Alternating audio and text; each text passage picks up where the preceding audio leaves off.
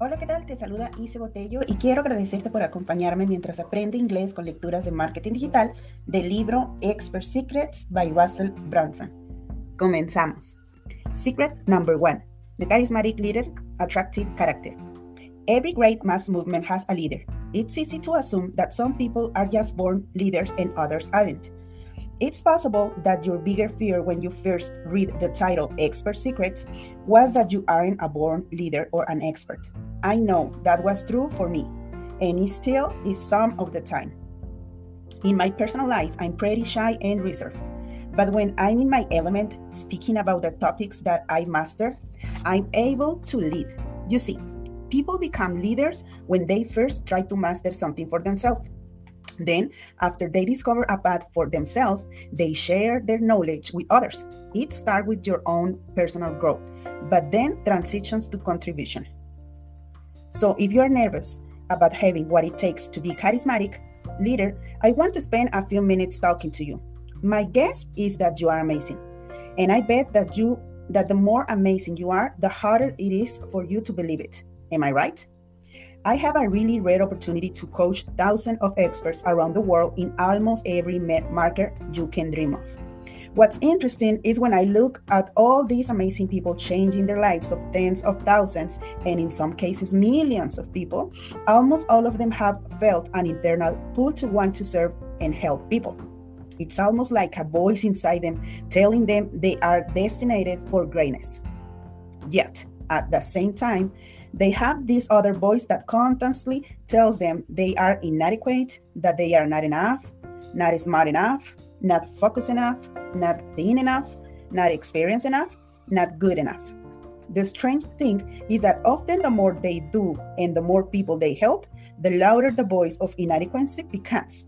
Whether you are just starting this journey or you've been at it for a while, just know that the biggest hurdle you are likely to face is being okay with positioning yourself as an expert. What's equally important to understand is you are not alone. I really feel for people struggling with that negative inner voice because, in all honesty, that's the way I often feel. I feel like I have been blessed beyond what any human being should ever be blessed with on this earth. And I felt that this gift I've been given from God is something I must share. In fact, if I don't share it, that will be an injustice to Him and the people I could serve.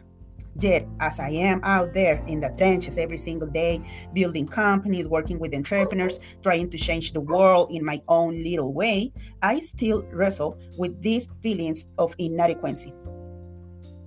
Inadequacy. As I talk to people, I realize that these same feelings keep most people from ever taking on the mantle of an expert. That voice keeps them from stepping up and stepping into that role. And it's a tragedy for a couple of reasons.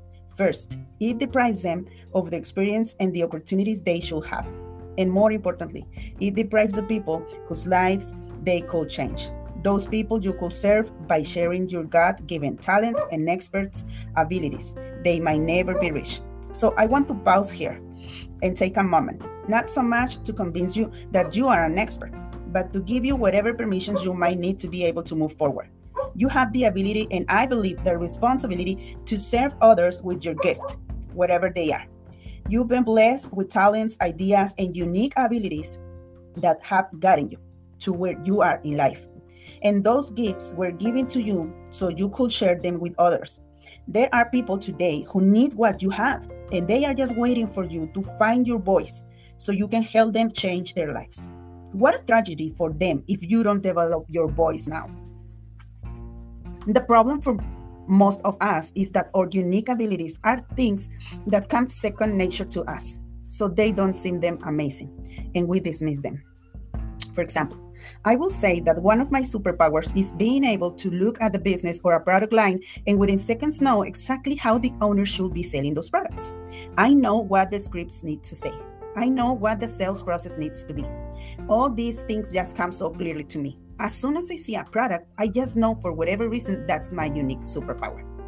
Now, I wasn't born with this power. I spent over a decade of my life studying this stuff, learning and experiment with it. I've immersed myself in it for so long that now I can just instantly see what needs to happen. To me, it seems like common sense. How can people not see what I see? I might dismiss the, that skill because it comes so easily to me. But to other people, what I have is a superpower. It's a gift. And it's a skill that people will pay hundreds of thousands of dollars to learn from me. Not because I'm great, but because but because I spent so much time mastering this one skill. My guess is that your superpower won't seem like that big of a deal to you either. It will be something that comes second nature.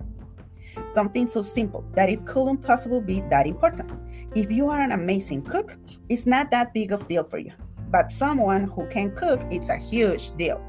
Maybe you are good at playing piano, fixing motorcycles, building chicken cups, dancing, or something else. Look at what comes easy to you and what you love to geek out on. And chances and changes chances are that where your superpower is hiding, just waiting to develop and share with the world. But Russell, I'm not certified. I can't help people yet. This one objection I hear way too often. I'm not certified. I don't have a degree. I just, I have been to school for this. How can I possibly claim not to, how can I possibly claim to be an expert? I always smile when I hear these words come out of someone's mouth because I know where I came from. I ask them, Well, I'm curious. You pay me $25,000 or $100,000 to teach you this stuff. What do you think my credentials are? They think about it and usually say something like, I don't know. Do you have any marketing degrees? I say, Nope. I barely graduated from college and I got a C in marketing. I didn't get good grades. I don't have any certifications to my name. But guess what? I'm really good at what I do. My results are my certifications. Tony Robbins told me that when he first started learning neuro linguistic programming, he signed up for a six month training course. And after just a few days, he fell in love with it. He gained skill quickly and wants to start helping people immediately. The trainer said, You can't, you are not certified yet. Tony said, Certified? I know how to help people. Let's go help.